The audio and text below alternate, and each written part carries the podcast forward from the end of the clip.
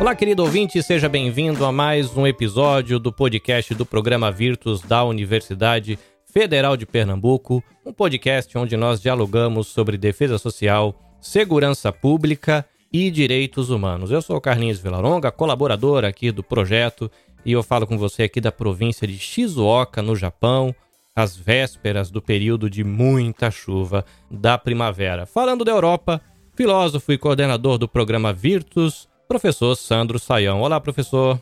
Olá, Carlinhos. Pois é, a chuva que também anda caindo e castigando Recife. É, o pessoal aqui, a gente estava conversando aqui nos bastidores sobre a calamidade que tem se, né, que se abateu sobre a capital pernambucana, né? Uma calamidade que também é uma algo anunciado, né? Porque a gente sabe que são famílias e, e ocupações em lugares de alto risco, né?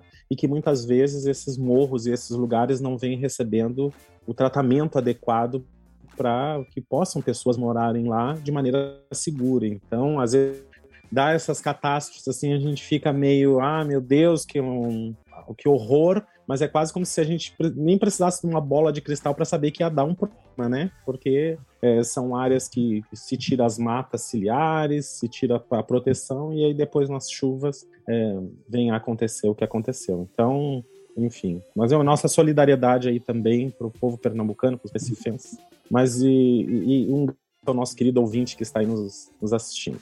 Muito bem, participando aqui também da mesa Marcela Maris, assistente social, mestra em Direitos Humanos e coordenadora do Núcleo de Justiça Restaurativa da FUNASE. Bom te ver, Marcela, tudo bem? Oi, Carlinhos, tudo jóia, tudo bom? Bom dia, boa tarde, boa noite, né, para os nossos ouvintes. Mais uma vez, papeando aqui, conversando, trocando, e espero que seja um episódio bem produtivo. E para completar o nosso time à mesa aqui, Márcio Cavalcante, policial civil, professor da Cadepol e vice-coordenador do Virtus. E aí, Márcio, tudo bem? Bom dia, boa tarde, boa noite a todos. É, deixando aqui também minha solidariedade e meu repúdio a, ao mesmo tempo pela falta de políticas públicas de moradia aqui no, na cidade do Recife Pernambuco no geral. E fundamentalmente a solidariedade a, a quem foi, foi vítima dessas, dessas chuvas aqui no Recife região metropolitana. Mas vamos lá discutir apesar de tudo, discutir temas interessantes como o de hoje. Ouvinte, hoje nós vamos conversar sobre uma cartilha sobre transexualidade organizada pelo Núcleo de Justiça Restaurativa da FUNASE. Então, ajusta aí o seu fone de ouvido para você não perder nada desse bate-papo.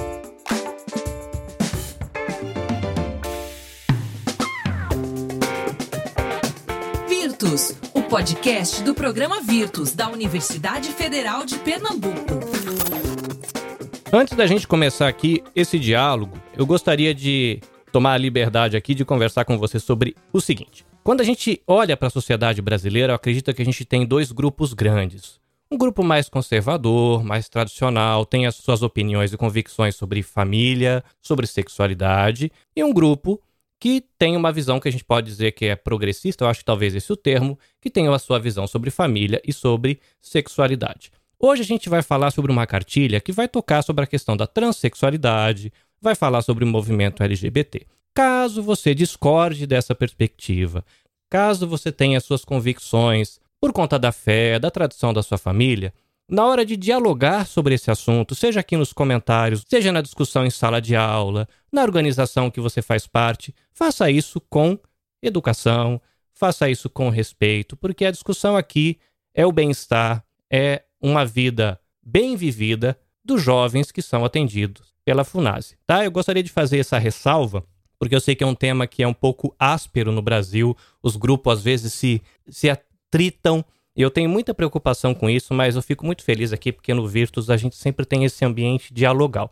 Tá? Então, é, eu tenho muito essa preocupação das pessoas serem tratadas com respeito, desses jovens poder ter uma vida aí plena, feliz, e eu acho importante isso porque pode ser que logo no começo um ouvinte aí que tem uma visão mais conservadora, mais tradicional da família e da sexualidade, possa perder a oportunidade de ouvir o que esse trabalho tem a oferecer, possa esquecer, perder de vista o bem-estar desse jovem que está ali sendo atendido pela FUNAS, isso seria muito triste.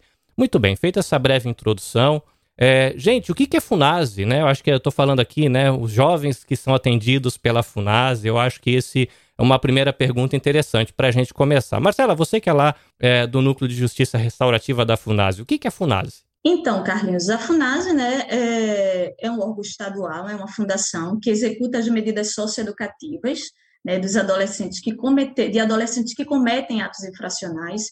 E as medidas socioeducativas executadas pela FUNASE, elas são medidas tanto de internação quanto medidas de semi-liberdade, né? É, nós atendemos ao público, ao adolescente, e somos regidos, né? Somos pautados pelo ECA, né? Pelo SINASE, que é o, que é o sistema, né? Que, que tem todas as diretrizes da execução das medidas socioeducativas. Então, a FUNASE, ela, tá, ela se coloca na, na execução dessas medidas, seja seja de internação ou de semi-liberdade.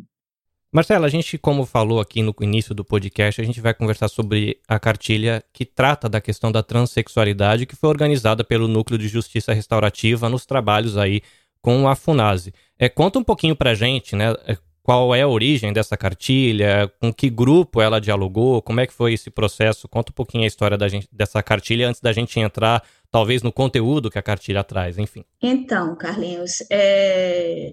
esse trabalho foi um trabalho construído né, de forma bem coletiva, por muitas mãos, é, nasceu de forma muito orgânica. O Núcleo de Justiça Restaurativa da FUNASE ele foi instituído em 2019 e uma das, e uma das, das nossas propostas né, era justamente essa, esse debate, essa reflexão em em temas um tanto quanto delicados, né, e que era super importante, é super importante a justiça restaurativa se colocar, né, ela precisa se posicionar diante dessas questões, é, tanto das questões é, LGBT, da, da LGBT, do, do público LGBTQIA+, as questões voltadas ao racismo estrutural, a justiça restaurativa ela precisa, né, dialogar sobre essas questões, pontuar, pautar isso, porque a gente está falando de combate a qualquer forma de violência, né? E, e as violências elas também perpassam no âmbito das estruturas. E é, engraçado que ao fazer um trabalho, né, a gente foi fazer uma ação do Núcleo de Justiça Restaurativa em uma das unidades da FUNASE, que é o CASE Santa Luzia, que fica, para quem conhece Recife, fica ali na Bidias, né, de Carvalho. E ao chegar lá, a gente foi fazer esse trabalho, isso foi o ano passado, em 2021, dezembro de 2021, e eu me deparo com, eu conheço um grupo né, de adolescentes trans, e eu achei aquilo dali muito incrível, né, eles reconhecendo, né, o seu espaço, o seu local, sua, sua identidade, suas orientações sexuais, né, de uma forma muito, muito clara, empoderada. E trocando uma ideia com eles, é, a gente iniciou esse trabalho. Começou de forma, como, eu te falei, né, bem orgânica, foi olhando, percebendo, conhecendo. Então, a gente se aproximou desses adolescentes, começou a pautar né, algumas questões. O que, é que a justiça restaurativa fala né, em relação à, população LGBTQIA+, qual qual o, o, o, diálogo entre justiça restaurativa e a, LGBT, e a LGBTfobia? O que é que a gente pode né, tratar sobre isso? Como é que a gente pode estruturar isso? É, de um diálogo de realmente de, de garantia de direitos humanos e de combate né, a essas violências, a esses a essas fobias. E em alguns encontros restaurativos, né, alguns, uma práticas restaurativas com esses adolescentes, é, surgiu a partir né, deles né, a ideia de a gente produzir, é, criar uma cartilha, construir esse trabalho. Agora, detalhe bem legal é que seria esse, o, o que eles nos proporam, né, o que foi proposto é que seria narrativas, seria a própria voz desse adolescente, né? E não mais um, um, padrão de cartilha, né? Onde a heteronormatividade ia pautar, ia falar, ia dizer como é que deve ser, como é que deve agir, como é que deve se comportar. Mas a ideia era justamente essa, né? Era não mais o, uma coisa padrão, né? Como a gente bem conhece de cartilha, mas a ideia era trazer a narrativa e essas vozes, né? E lançar luz a, a, esse, a, a, essas vozes. A verdade é essa, lançar, vo, lançar luz às vozes, às falas desses adolescentes. É, e a partir daí a gente né, começou a, junto com, com eles, a tratar, a conversar sobre isso, né, a partir das práticas restaurativas e, e fomos sistematizando essas narrativas, fomos organizando essas narrativas, de modo que a gente conseguiu criar um material muito potente. Né? É, quem tiver acesso à cartilha, a gente vai estar tá já fazendo o lançamento esse mês, mas quem tiver acesso vai perceber que são falas, né? É, são, são histórias de vida, e a ideia era justamente a gente pautar nessa, nessa história, né? nessa potência e na fala de cada um. Né? Às vezes a gente precisa. A, a ideia era justamente essa, né? era lançar, lançar luz né? ao, a esses a, a esse papo, né? a essa, esse algo que é tão que ninguém, né? As pessoas não querem falar, não querem discutir, não querem conversar sobre o assunto, né?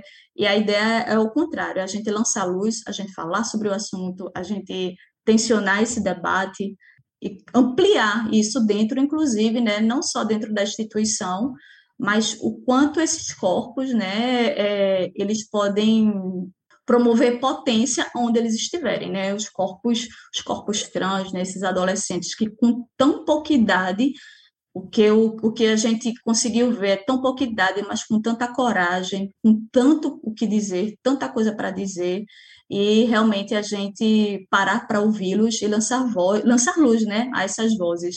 E eu lembro que um dos, do, dos últimos encontros né, que a gente estava para fechar esse material e um, um dos adolescentes né, me disse, Marcela, a gente quer que essas nossas vozes sejam ecoadas no mundo. Né? E aquilo dali tocou tanto em mim, né? Eu disse, rapaz, eu prometo a vocês, né, que o que eu puder fazer para que essas vozes sejam ouvidas, a gente vai fazer. Eu acho que está nesse espaço aqui, né, o, o Virtus, esse espaço de podcast que atinge o mundo todo é justamente isso, né? É levar as vozes né, desses adolescentes. E a gente está falando de, veja, de, várias, de vários estigmas aí, né? O adolescente que está em cumprimento de medida socioeducativa, ele já parte, né, de um processo de, estigma, de estigmatização pela, pela própria sociedade, né, que, que ainda precisa aprender a lidar com esse público, e tem um outro estigma, que é o adolescente que está em cumprimento de medida socioeducativa e se reconhece como um adolescente trans. Veja, né? Então, assim, a gente precisa é, realmente lançar luz a essas potências, né? De, de com tanta, tanta coisa para dizer, né? Então, é isso, Carlinhos. Foi um trabalho muito rico, muito potente, sabe? Como eu falei, de várias mãos, muita gente se se engajou nesse, nesse, nesse processo.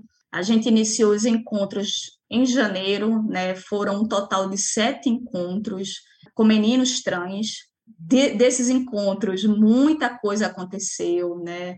muitos debates, muita coisa, isso impulsiona e faz com que a própria instituição também caminhe para esse direcionamento, um direcionamento de, de, representatividade mesmo desses adolescentes, desse, dessas pessoas, né? Como te falei, né? Muita gente se envolveu e a ideia realmente é que a gente, que a FUNAS enquanto instituição, ela caminhe mais, ela vá dando passos significativos né, na garantia desses adolescentes, na garantia de sua, da segurança desses adolescentes, na garantia de espaços onde eles possam ser né, o que eles quiserem, né? E é legal que o título da cartilha não foi, foi um título proposto pelos adolescentes, né? E o, o título é bem significativo, né? Existimos, resistimos, né? Então assim nós existimos, a gente quer ser vistos, né? Enquanto adolescente em sua integralidade, enfim, é isso.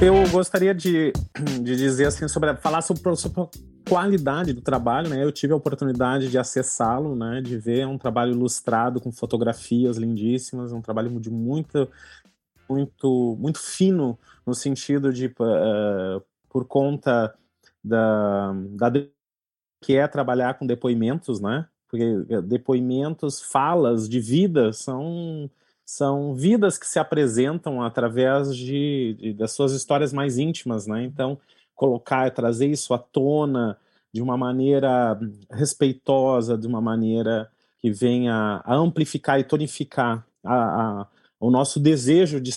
Né? Porque é, isso é uma coisa que se, se, extremamente louvável. Acho que uma coisa que se destaca aqui, que eu acho que Marcela depois pode falar mais, dessa questão de existir e de resistir, como como a nossa sociedade, na verdade, ela trabalha em cima de, de áreas silenciadas, né? Nós, que nós não falamos, coisas que nós não anunciamos, porque ou porque não sabemos lidar com elas, ou porque elas nos causam desconforto, ou porque elas nos tiram do lugar comum, ou porque elas nos fazem pensar coisas que a gente nunca pensou. E por isso essa estranheza, né, diante do novo, para algumas pessoas é, tranquilo, porque são habituadas a lidar com a diferença, são habituadas a lidar com a dinamicidade da vida, e outras pessoas reagem de uma forma negativa frente a isso, né, ao, ao que é inusitado, ao inusitado, né. Então, quando se fala no trans, né, então está se falando de uma, de uma realidade às vezes inusitada para muitos, muitos, né, pra, tanto no seio familiar como no seio social, porque é, há uma, uma, uma trans, uma saída, né, uma superação de um lugar que a, a, foi às vezes formatado para alguém. Mas eu queria dizer que essa cartilha, na cartilha que a gente vê então os depoimentos, se dá voz, né, se dá vez para, para que as pessoas se apresentem, para que essa realidade se apresente e, na verdade, é, nos, nos, nos mova uh, e nos faça pensar. Eu não sei se Marcela e o pessoal que organizou a cartilha, né, porque tem, tem outras pessoas que estão também na organização dessa cartilha junto com esses adolescentes, se a intenção é exatamente é, promover também a reflexão da sociedade que vai receber, né, é, que, que, façam elas refletirem sobre como elas lidam com esses jovens, porque o que eu vi em muitos depoimentos era muito peso, né? Essas falas desses adolescentes são carregadas de muita dor também, né? Por conta de não aceitação, por conta de, de, de, de, dos sofrimentos que são imputados sobre eles por conta de, um, de uma recusa né, de acolhimento, principalmente da parte daqueles que a gente espera que, que acolham, né, que são os próprios familiares. Né? A gente tem essa ideia de que a família é o lugar do acolhimento, mas ela é também o lugar onde mais se agridem as crianças, os adolescentes, é onde as pessoas mais se agridem, é também no contexto familiar. Então, eu não sei, Marcela, se por trás disso não está uma necessidade de contribuir com essas discussões também, de, de e se a FUNASE, nesse momento socioeducativo, ela pensa também nisso, nessa, nesse afetar a família, né? É, como, uhum. é que, como é que dá esse trânsito? Sim, Sandro, total. É, a ideia, né, e até uma fala da nossa, da, da nossa presidente, né, é que essa, esse material ele tenha uma contribuição que ele vá para além dos muros da FUNASE. Né? Veja, é, não, é, não é Marcela falando, né? Existe, é, são os adolescentes falando. Então, assim, é super importante a gente potencializar essas vozes, é, eu acho bem bacana, né? E aí a gente, nesses encontros que a gente teve com os adolescentes, a gente trabalhou muito a Conceição Evaristo, né? Justamente nessa, nessa ideia de, de falar de, de, dessa escrevivência, né? Foi um termo cunhado pela Conceição Evaristo, essa escrevivência. Então, você escrever o que você vive, você escrever o que você sente, você colocar isso para o mundo, né? Isso tem uma potencialidade um tanto, o, tanto quanto significativa.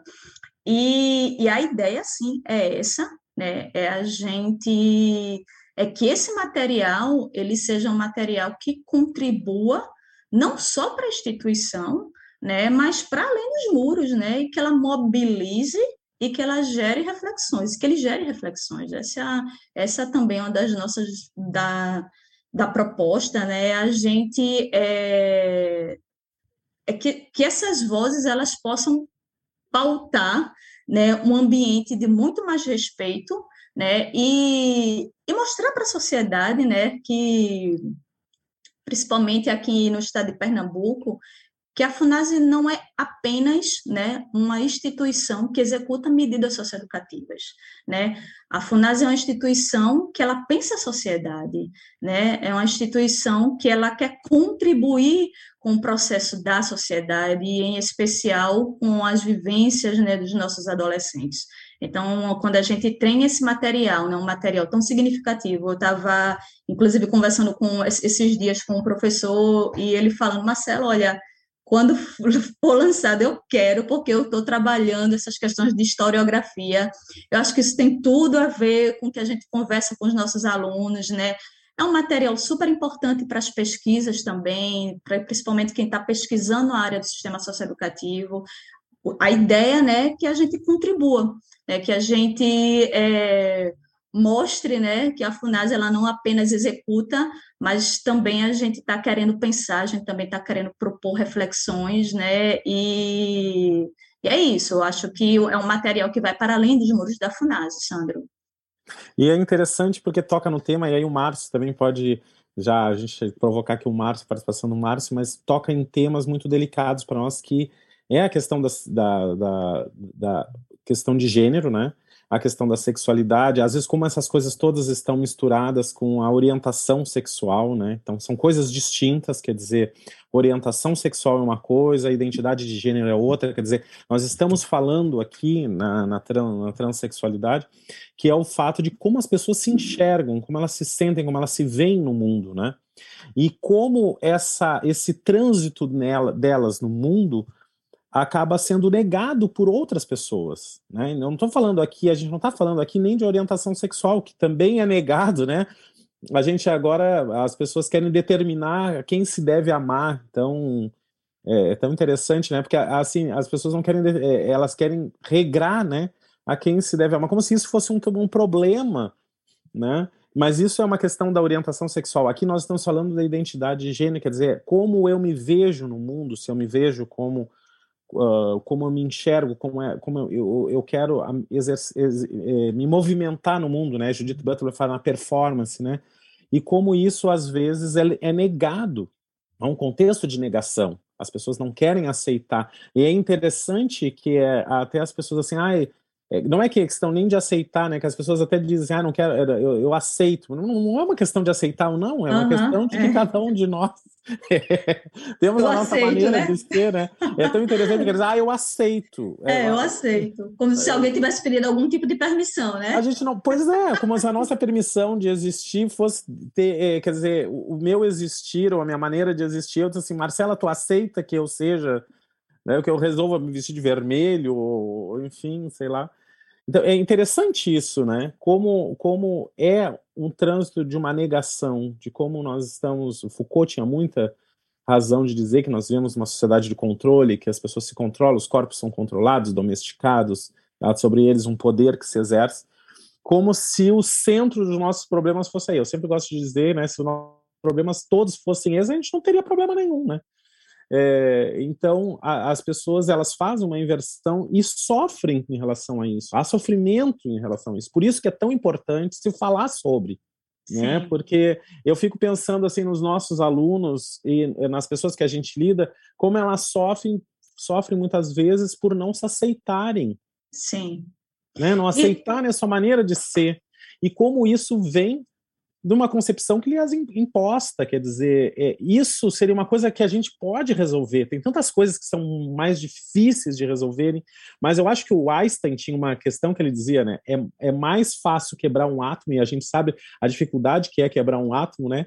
A gente tem que fazer aquelas, aquelas construções imensas para fazer um átomo chocar no outro e ele estourar e liberar energia.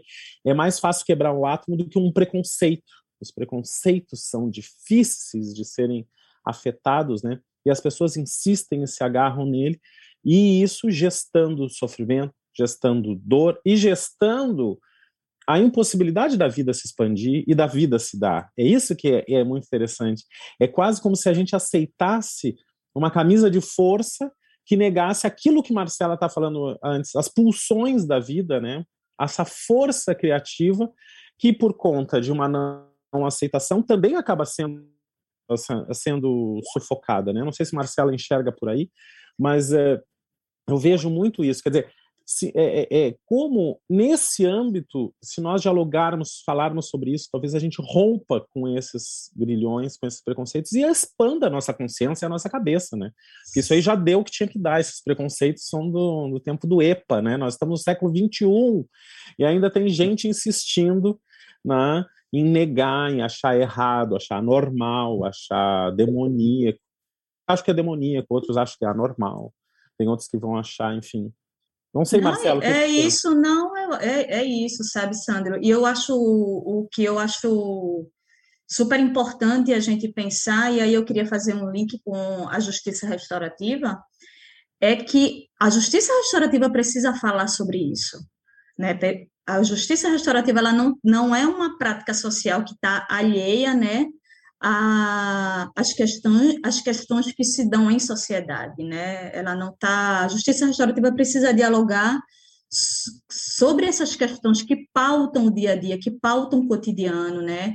Essas violências estruturais, porque senão a gente passa a ser uma, uma prática, a justiça restaurativa passa a ser mais do mesmo, né? E aí a ideia não é essa, a ideia é, é, é como é que dentro dessas estruturas de tanta violência né, a gente pauta perspectivas, né, onde a gente estimule essa cultura de paz. Mas para isso a gente precisa falar sobre essas questões. É isso. É, é como você, só desculpa, Sandro, só rapidinho. É como você traz, né? Esse processo de a gente não querer tocar em assuntos difíceis, né? É, isso tem nada a ver com JR, né? Justiça restaurativa, às vezes alguém diz, né? mas que legal, né? Só, só são coisas legais. A justiça restaurativa só fala de, de coisas muito, muito floridas, né? E olha, existe, isso é um conceito, uma concepção errada, né? Equivocada, né? A justiça restaurativa ela precisa dialogar sobre essas questões que estão pulsando o nosso cotidiano, né?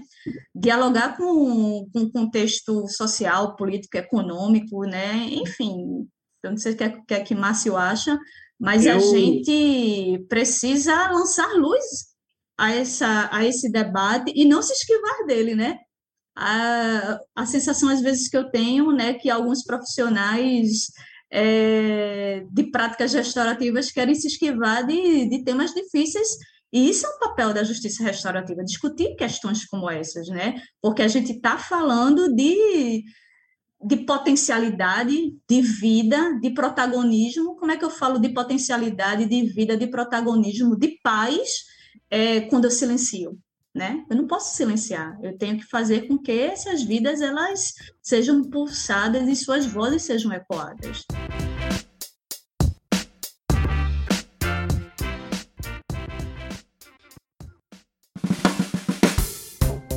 Virtus Podcast. Defesa Social, Segurança Pública e Direitos Humanos. Eu, eu, eu creio que é, como a FUNASE, né, ela é uma fundação né, de Estado, né, ela, a partir do momento que ela dá uma visibilidade a, a quem não... A, ela já dá visibilidade a, a, uma, a, uma, a, a pessoas em situação de medida socioeducativa. E a partir do momento que ele dá dentro desse grupo uma, uma visão não é, uma, um protagonismo de pessoas, né, de seres humanos que são também dentro desse grupo né, silenciados, né, é, eu creio que daí surge uma necessidade de uma política pública. Né? Então, eu acho que a, a importância, além da gente colocar em discussão, é que o, a partir desse, dessa cartilha, a partir desse, dessa discussão, é, que seja discussão, é, cria-se uma política pública, porque a gente tem um país né, que é, pela, foi 13 vezes né, seguidas o mais violento né, quando a gente fala de população trans. Então, a gente está falando de um país que a cultura, a cultura é, é, quando se pensa nessa, nessas pessoas, é de violência. É. Né? É de extermínio, né, e, né, Márcio? De extermínio, ou seja, e, a gente, e se a gente falar dentro do Brasil, Pernambuco é quinto lugar. Né? Então, é uma necessidade de, a partir da discussão, creio eu, desse, dessa, é, a partir dessa cartilha, a partir da discussão, é, Sandro fala, Sandro ah, me fala às vezes que é, já me citou uma vez sobre, o, sobre os pontos cegos. Quando a gente dirige um carro, por exemplo, né, tem pontos cegos ali. Então, mesmo que a gente tenha consciência que o carro existe, mas o carro tem um ponto cego. Né? Então, a gente tem consciência que a FUNASE existe, do papel da FUNASE, mas existem ainda nas instituições os pontos cegos. E esses pontos, eu acho, que necessitam de políticas públicas. Aliás, se tiver uma política pública, deles serem incluídos nessas políticas públicas. Então, eu acho, Marcela, da importância dessa, dessa carteira dentro desse cenário de um país violento, né? já e, e ainda mais de, de, extermínio mesmo. Né? Se você pensar que teve, tivemos o quê? 140 assassinatos né? de mulheres e homens trans, ou meninos e meninas trans. Então, isso é um cenário realmente de extermínio. Isso porque existe uma, uma associação que se preocupa em contabilizar isso, porque o próprio Estado não contabiliza. Né? Algumas instituições também não contabilizam. Então, o Virtus, a FUNASE, é, núcleo quando dá visibilidade a essa discussão a partir de uma cartilha, que é algo pedagógico, né? que a própria linguagem da cartilha traz essa, essa leitura para qualquer pessoa, é, você amplia é, essa discussão, você amplia essa comunicação, né, e, e isso passa a ser discutido. Mas a discussão, ela deve, e aí eu acho que é, é a outra fase, levar essa, a essa é, inclusão em políticas públicas. Eu não sei só a tua opinião sobre isso. Não é isso, Márcio, perfeitamente. A ideia é é a partir disso, desse trabalho outras coisas serem pautadas, né? Eu acredito que isso é um dos primeiros passos que a gente dá. É, já tivemos algumas mobilizações internas diante disso, é, por causa desse motivada pelo trabalho, alguns adolescentes, né? Enfim, com com conquistas, né? A partir da, do, dos encontros restaurativos é, dizer, por exemplo, né, que o nosso a ela tem um ela tem o seu PPP, né, que é o seu projeto político pedagógico, e o projeto político pedagógico, pedagógico da FUNASE ele já está sendo, esse ano é um, é um, ano de revisão, onde a gente precisa ampliar, né, onde é que a gente precisa melhorar, onde é que a gente avançou, e, e já existe um grupo de trabalho, né, sobre as questões de diversidade, sobre as questões né, étnico-raciais, onde a gente precisa ampliar né, essa pauta. Então, assim, a gente vê o quanto a própria fundação, né, a gente vê o quanto a instituição, ela está pautando isso, isso é, isso é algo pautado na instituição, né? Então, assim, não é algo que a instituição, ela quer colocar ali, né, fala, trazer coisas pontuais e seguir. Não é isso. A gente quer discutir sobre isso, a gente quer refletir sobre isso, né? a gente quer melhorar, a gente quer avançar nessas questões. Então, assim, quando a gente vê um material desse, né, que foi produzido pelo pelos próprios adolescentes, né? Então, assim, tem tudo a ver com o que a gente trabalha, que é sobre o protagonismo desse adolescente, né? Que está no cumprimento da medida socioeducativa. Então, eu, eu penso, Márcio, que isso é um... Concordo contigo, né? A gente não sabe, é, às vezes, a gente, de uma coisa, a gente não sabe a dimensão que ela cria, né? Que ela vai gerando. Eu não tenho ideia do que vai acontecer após isso, mas eu sei que coisas incríveis e bacanas vão surgir porque a gente está falando de potência, né? Quando a gente fala de potência, meio que a gente vai perdendo o controle disso, porque a coisa meio que, que, que vai. Que uma coisa que vai dando a outra, que vai gerando outra vida, que vai gerando outra coisa. Então, assim, a ideia é essa: é a gente realmente criar é, movimentos, tensionar, é, mobilizar. E o que eu acho mais bacana de tudo é os adolescentes com a gente nessa, né? Não é algo que foi construído apenas, apenas pelos técnicos da FUNASE. A gente apenas organizou, ajudou na organização, mas todo o trabalho foram dos adolescentes. É importante que se diga isso. Eu queria puxar um pouco é, o tema para a transexualidade em si, assim. Eu acho que as pessoas têm muitas dúvidas ainda. Eu acho que tem um pessoal tem muito muitos quiprocós, né? É, sobre a, a, questão da transexualidade. Eu não sei se, se Marcela gostaria de, de, definir um pouco o que, que se entende por transexualidade, né? O que, que se entende, porque é, o que, que é um menino, né? Que é um menino trans. E ao mesmo tempo que eu chamo atenção assim por, por eu sempre tenho um pouco de uh, uh, dedos quando a gente fala da identidade nas identidades, porque para mim nós somos seres que não temos uma substância, né? não temos uma essência, nós somos fluidos, nos, nos trans, nós vimos no tempo, nos fazemos no próprio existir, né? Que nem o Sartre dizia, né?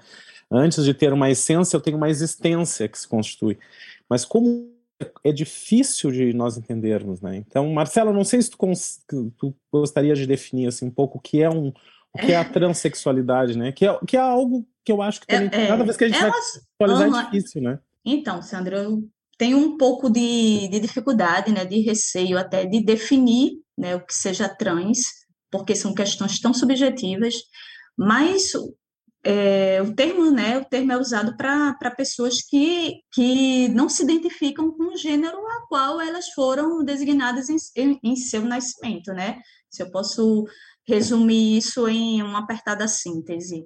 Lá na FUNASE, né, nós temos hoje, em cumprimento de medida socioeducativa, meninos trans se reconhecem como, como meninos, então, em seu nascimento, nasceram com um sexo, mas se reconhecem com outro sexo hoje, e a gente diz, eles se identificam como meninos trans, adolescentes trans, é, onde é respeitado ali o seu nome social, né, onde é respeitado toda, todas as suas questões, né, todas as suas é, seus atravessamentos, né, a gente tem é, é algo que a gente tem se debruçado bastante, né, sobre isso, sobre res, esse respeito em todas as suas questões, em toda a sua integralidade, né, então assim se eu em uma apertada síntese, né, eu consigo resumir, mas dentro do, dentro, trazendo para o nosso cotidiano, trazendo lá,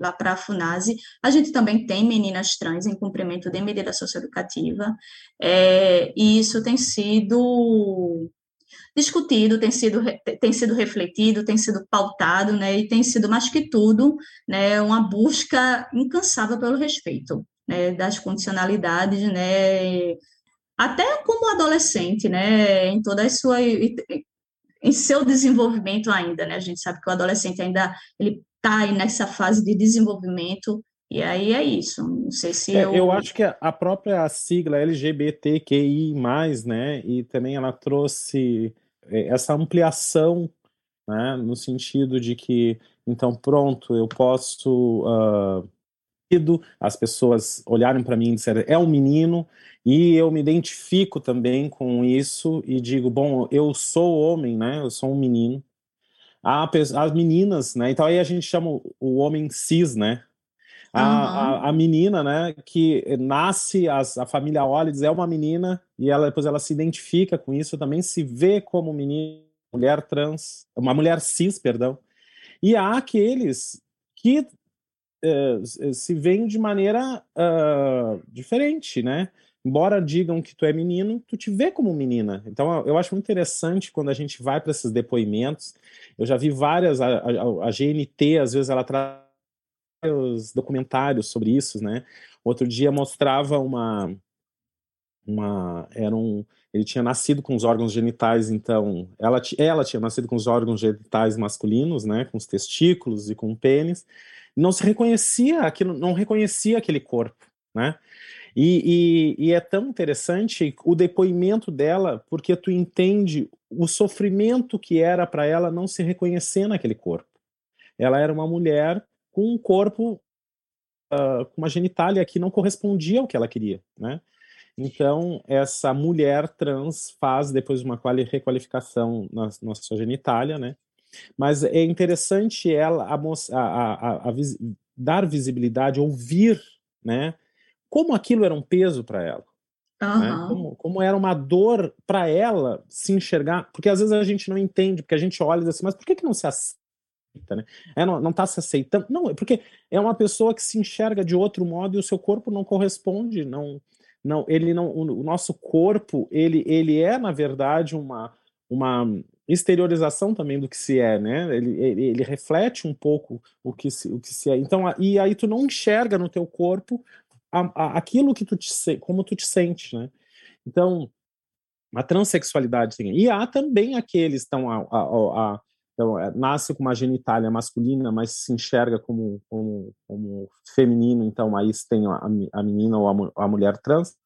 E ao contrário também, nasce com a genitália feminina, vamos dizer assim, que a gente chama de do sexo feminino, e, e, e se reconhece como homem, né? E aí se tem o um, um menino ou o um homem trans. E há também aqueles que não se reconhecem nem como uma coisa nem outra, né? Que são e, os Exatamente, os, e tá tudo bem, né? E tá tudo bem. Eu acho que vira uma salada de fruta, que tá ótimo, deixa o mundo mais colorido, deixa a gente de cabeça virada. A gente aqui, quando vai, vai fazer uma definição aqui, a gente fica se apertando assim para falar direitinho, mas no fundo, porque essas coisas são definições daquilo que talvez, como a Marcela disse, que nem precisaria tanto tempo sobre isso, né? Uhum. Mas como a gente está lutando por um, lugar, um espaço, a gente ainda precisa, né?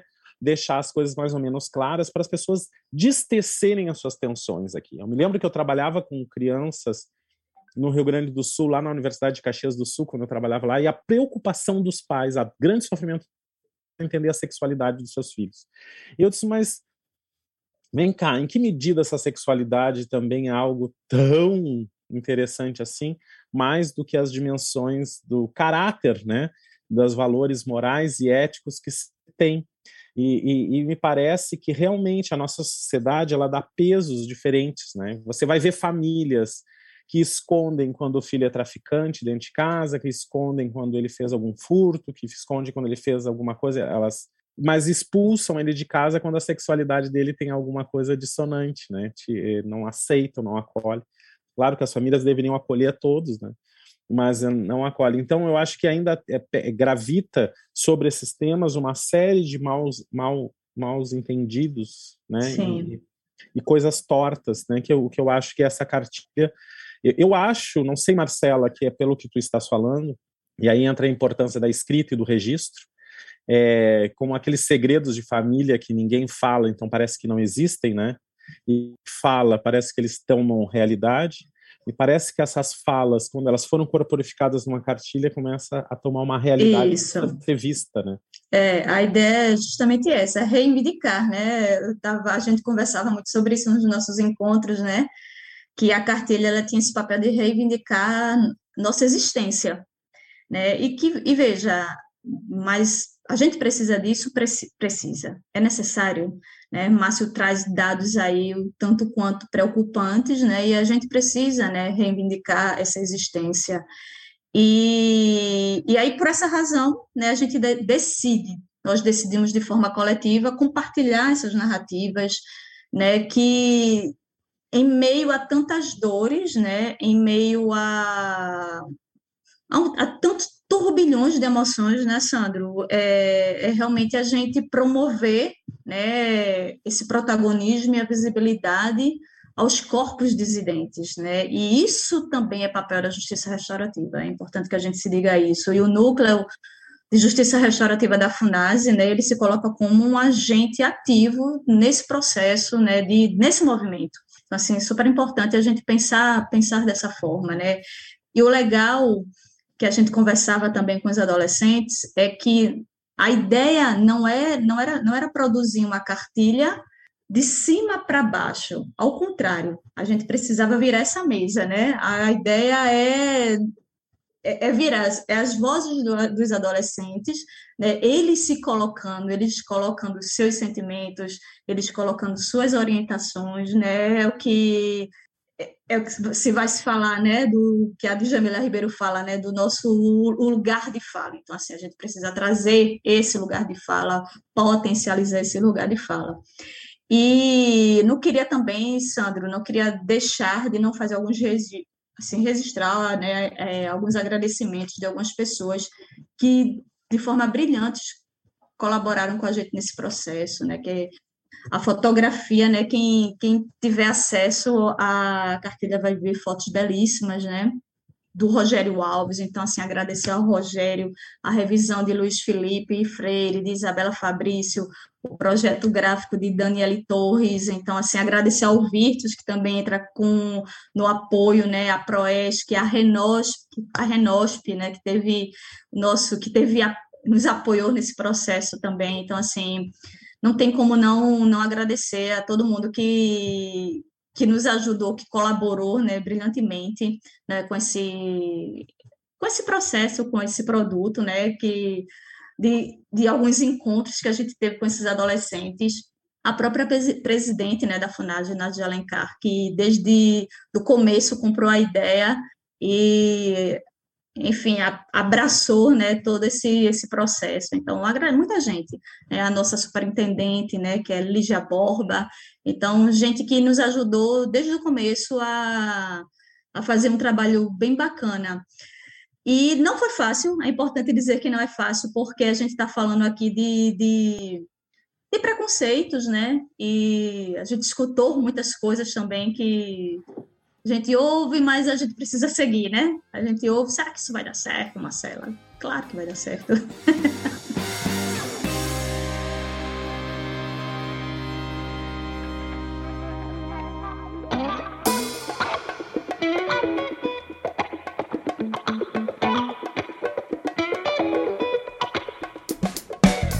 Eu acho interessante, Marcela, e eu estava pensando aqui enquanto vocês, vocês estavam falando aí, quanto pessoas em restrição de liberdade ficaram livres e enquanto pessoas livres são presas para falar sobre algumas coisas. Né? Isso, né? é. Então eu acho, eu, eu acho paradoxal, né? paradoxal, paradoxal. Então a partir do momento de uma ação, de uma ação do Estado, que não deixa de ser, não é? Uma, uma criação de uma cartilha, você deu liberdade, que é a maior liberdade que a gente tem, é a liberdade de pensamento, né? embora nossos corpos estejam com algumas restrições, né? a pandemia disse muito sobre isso, mas é, eu acho paradoxal demais. E aí, a partir de uma oportunidade, de uma ação, você dá liberdade a pessoas que têm restrição de liberdade. Né? Ou seja, você torna essa mente mais livre, né? você torna essa mente mais, a despeito de, de toda uma realidade, né? mais você está dando é, não só voz a essas pessoas, mas dando a oportunidade de pensar, a oportunidade de ter liberdade de exercitar esse pensamento, né? E não deixa de ser um ato político também é, de, de, de, visibilidade para essas pessoas. Então, eu queria deixar essa, essa, esse, esse pensamento de, de que essa cartilha, para mim, simboliza, é, além de tudo que a gente falou, é, essa liberdade para pessoas que têm restrição de liberdade. É isso. Sim, Márcio, verdade. E, é, e como eu falei no começo, né, é também mostrar que a FUNAS ela não é apenas uma instituição que está executando medidas socioeducativas, né? A FUNAS ela quer contribuir para a sociedade, a FUNAS é uma instituição que promove reflexões, né? Que promove é, debates tão importantes como esse, então, assim, eu, uma instituição a qual me orgulho muito, né, em fazer parte. Não é fácil, né, não é fácil porque a gente está trabalhando com questões um tanto quanto complexas, né, e para questões complexas a gente não tem respostas simples, né, não é fácil, no entanto, né, a cartilha ela também está para mostrar o quanto a gente quer avançar, né, enquanto instituição, é, o quanto a presidente Nádia Alencar, né, ela, ela quer propor, né, é, e, e, e, que reflexões como essa, né, o que Nádia pensa é que reflexões como essa, elas precisam ultrapassar os muros da FUNASE, né, a gente quer, quer que cada vez mais a sociedade, a sociedade se aproxime em que, e que veja as reflexões e as produções que estão sendo desenvolvidas pelos nossos adolescentes, né? Então é isso, Márcio.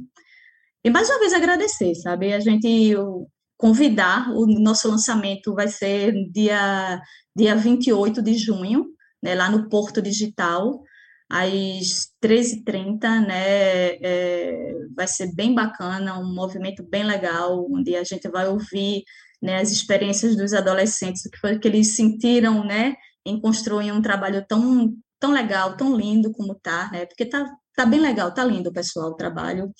E, é, e agradecer, agradecer aos adolescentes, mais que tudo, né, em primeiro lugar, por nos, nos ensinarem, né? Eles nos ensinam, né, por nos ensinarem, por, por contar suas histórias. Agradecer mais uma vez a presidente Nadia Alencar por apoiar esse trabalho, a Lígia Borba, nossa superintendente, Viviane, Zélia, Vitória, enfim, tanta gente, pessoal, que a gente, se eu esquecer o nome de alguém, mas, mais que tudo, né, também agradecer à Universidade Federal de Pernambuco, ao Virtus, à Renosp, né, à Proesc, que nos apoiou em tudo isso.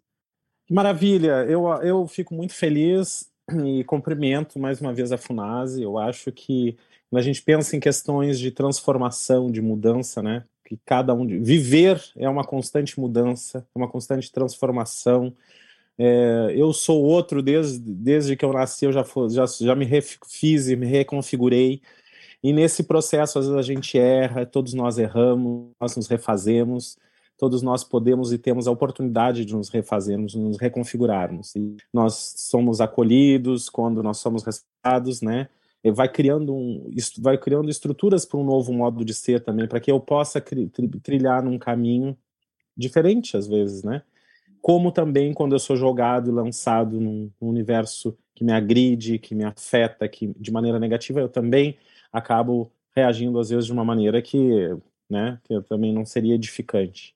Então eu acho que cada que a gente possa, e eu cumprimento a, a FUNASE, ao seu núcleo de justiça restaurativa, as diferentes iniciativas que são feitas em prol da, da, da, dos nossos jovens, né, dos nossos adolescentes, e que eles uh, possam encontrar nesses, nessas atividades um meio de se expressarem, um meio de uma energia construtiva, produtiva, se reconhecerem como agentes também transformadores, né? E se reconhecerem como agentes construtivos que possam, que as pessoas que constroem, né? E que é olhar, que a gente olha para eles às vezes assim sempre já com aquele olhar, né? E, e, e aí vem uma, um processo educativo, vem uma vem a, a, pessoas da Funase que, que, trabalham de uma maneira quase heróica chegam lá, né, e, e diz, não, eu acredito e vem aqui, vamos lá e vamos é, usar essa, essa tua energia, esse potencial construtivo se manifeste, vamos criar algo, vamos construir algo, vamos produzir algo que você vai se enxergar ali, que possa reverberar. Olha que bacana, é uma energia positiva se manifestando, né? é, mais do que aquela energia de castigo, de uh, né, uma energia horrorosa, parece que, que a gente já vem e aperta, né? Então aí se diz assim, não, vamos, olha aqui, ó, como você aqui também pode se manifestar e pode mostrar sua voz e essa voz pode ajudar outras pessoas que talvez uh, não, não se reconheçam ou tenham dificuldade de se reconhecer ou, ou, ou tem medo, né, de se expressar por conta de todos os preconceitos, todas as hipocrisias. Ai, meu Deus do céu, tomara que um dia a gente consiga ser mais leve, né? É, é, eu acho que a leveza nos falta, nós somos tão pesados, porque Carlinhos, eu acho que a gente carrega sobre nossos ombros tanto peso desses valores que já estão carcomidos, né? Minha gente, pelo amor de Deus, vamos tentar mudar, transformar a nossa cabeça, né? Outro dia a gente estava conversando com os policiais, os policiais, meu Deus, a família vai acabar. Eu disse, vai acabar por quê? Não, porque tem muito gay. Eu disse, minha gente, tem muita gente no mundo, vai ter gay e, e que vai casar e vai fazer família também, é outro contexto de família, mas também vai ter os héteros que vão querer casar e ter filhos e tem os héteros que não querem. Não se preocupem em querer defender que a sociedade não vai terminar, viu? Uhum. mas assim, cria esses, esses, essas coisas que parece que são os defensores valores, da moral, uhum. dos bons costumes, né? Todo mundo está querendo defender o mundo, né? O mundo não vai acabar. A, a, a, gente simplesmente, né? Que nem quando a gente fala no conceito de família, como se reconfigura, se amplia, né? E hoje família pode ser a mãe com filho, pode ser o pai com filho, dois pais com filho, ou dois pais só é família também, pessoas que se cuidam na intimidade. Vamos alargar, né? Vamos respirar, vamos arejar. Chega dessas desses pensamentos estreitos, Isso. dessa coisa cafona que é não aceitar o outro, né? Eu acho que é difícil a gente não aceitar o outro. Eu, eu acho assim que uma coisa que a gente às vezes pode se incomodar, né? É, que nem eu digo assim, eu eu uma, eu tava falando, a gente tava falando, né, Márcio, com os policiais, a gente disse assim, eu tô acostumado de família italiana, no, no, no domingo a gente come macarronada, come nhoque. Esse é o prato que é servido. Uma vez eu fui na casa de um amigo, tinha um peixe. Eu achei aquilo tão estranho, mas eu comi o peixe e gostei. Veja, tudo que foge à minha normalidade, eu acho estranho. O estranhamento não é um problema. O problema é eu chegar lá na casa daquelas pessoas e dizer vocês são do demônio porque vocês não comem macarrão e estão comendo peixe. então, é, veja, esse, esse estranhamento de que porque eu venho de uma família que tinha aquele costume, mas não quer dizer que aquela outra família seja nem melhor nem pior que a minha, são diferenças. É tão difícil nós aceitarmos as diferenças, né? E daí depois a gente compreende porque também as pessoas estão tudo, tudo aí sofrendo, a gente tá, o sofrimento faz parte da condição humana, mas ao mesmo tempo se torna pior quando a gente não aceita, né? Quando a gente uhum. julgando o mundo, né? Porque tem aquelas pessoas que só falta ter uma cadeirinha e se colocar no meio da rua para julgar todo mundo. Até eu digo assim, está ajudando o prefeito da cidade, né? Julgando, ciclano, Beltrano, cuidando do filho do outro, cuidando da filha da outra. E aí a gente fala nesse frigir dos ovos de pessoas que precisam agora olhar, né, o real sentido da vida, que a nossa vida passa tão rápido, né? A gente agora, com essas pandemias, a gente está vendo pessoas que jovens que morreram. A vida passa muito rápido para a gente a essas bagagens aí de, de coisas que já deu o que tinha que dar. Que a gente ame quem a gente quiser amar, viu? Não tem problema nenhum. Tem problema odiar, né? Odiar, fazer mal, isso é problema. Mas amar, minha gente, ama quem quiserem amar, que uh, uh, uh, se portem no mundo maneira que, se, que seja conveniente. Na questão de gênero, não vai influenciar ninguém no sentido. Né? A gente, os, os, os, homossexuais foram educados por heterossexuais, de famílias heterossexuais e são homossexuais, ou seja, não foi influência, né? né? As influências, as pessoas têm medo de serem influenciadas. Então, eu acho que a gente precisa revolver essas ideias, deixar isso para trás inaugurar verdadeiramente um novo tempo, né? Uhum. Já deu o que tinha que dar. Já deu o que tinha que dar. É. E eu queria, né? Tomara que os jovens que, uh, né, que escreveram e esse livro assistam esse podcast, escutem esse podcast. Para eles eu mando o meu abraço, o abraço de todos nós aqui. É, sigam o caminho de vocês. Eu assim que esses jovens acreditem no seu potencial, não acreditem nas falas que dizem né? O Sartre tem um filósofo francês que dizia uma coisa: o que dizem da gente, a gente não tem controle.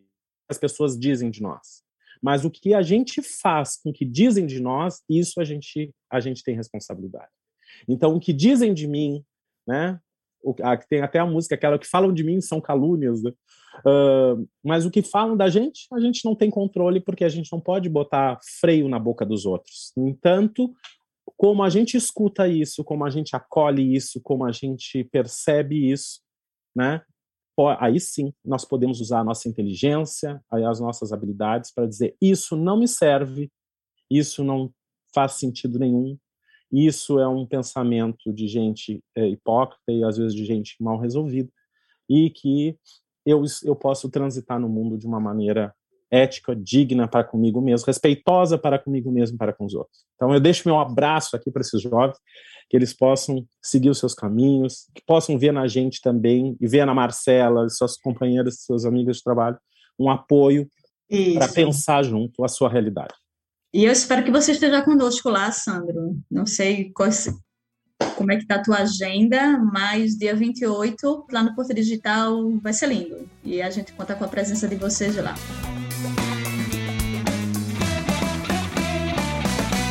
Virtus Podcast. Defesa Social, Segurança Pública e Direitos Humanos. Muito bem, coisa linda.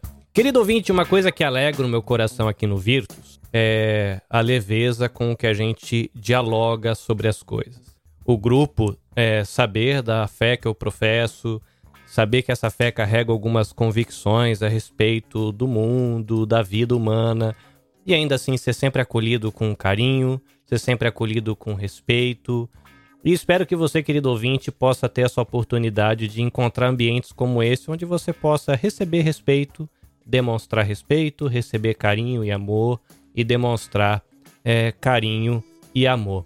Se os professores me permitem, eu estou no meio da leitura de um livro muito interessante chamado A Geração do Quarto, quando crianças e adolescentes nos ensinam a amar. que foi escrito pelo professor Hugo Monteiro Ferreira, da Universidade Federal Rural de Pernambuco. Ele é coordenador do Núcleo de Cuidado Humano. Uma leitura muito interessante, é, me lembrou esse livro, assim, eu tô quase terminando, porque eu vou entrevistá-lo amanhã num, num, podcast que eu tenho aqui com outros amigos e outros parceiros aqui no Japão.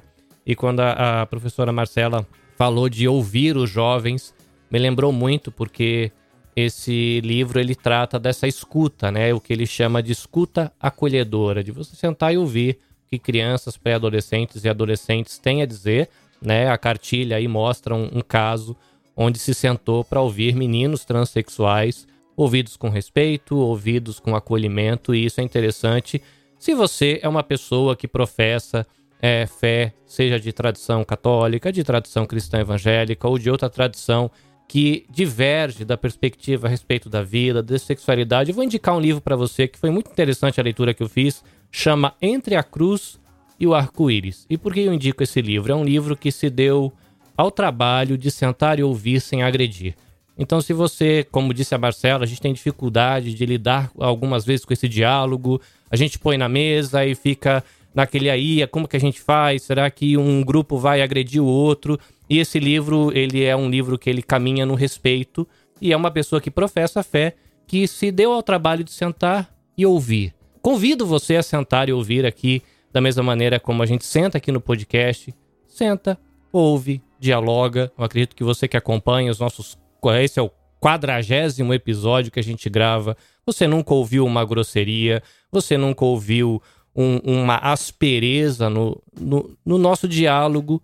São pessoas que pensam diferente sobre várias coisas, mas a gente está aqui com um pacto de lutar pela vida, lutar pelo bem do próximo, e isso inclui né? Seja você de que fé você seja, seja de que etnia você seja, de que região do Brasil ou do mundo você seja, ou mesmo da sua identidade de gênero, como é que você se enxerga e como você enxerga o mundo. Espero que você tenha oportunidade de ser amado pelos seus iguais e pelos seus diferentes também, que isso é muito bom.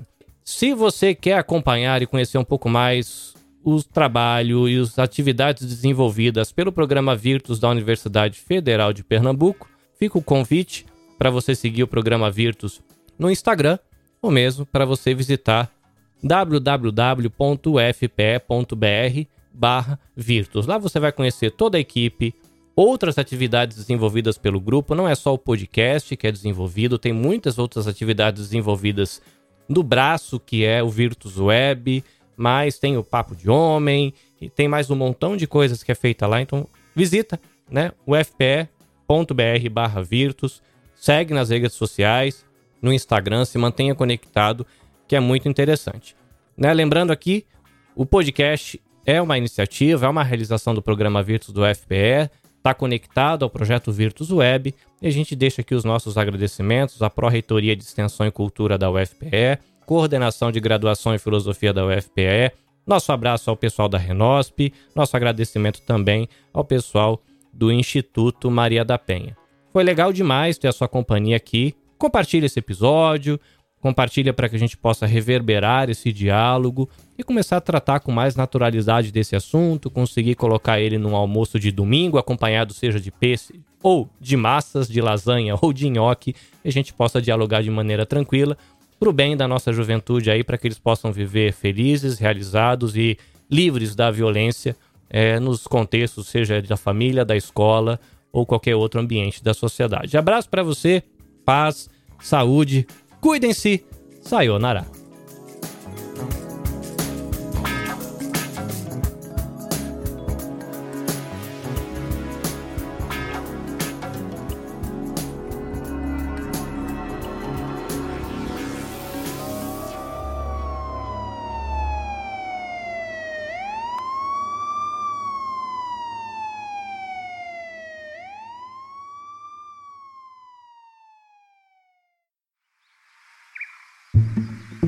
Este episódio foi editado pela Nabecast.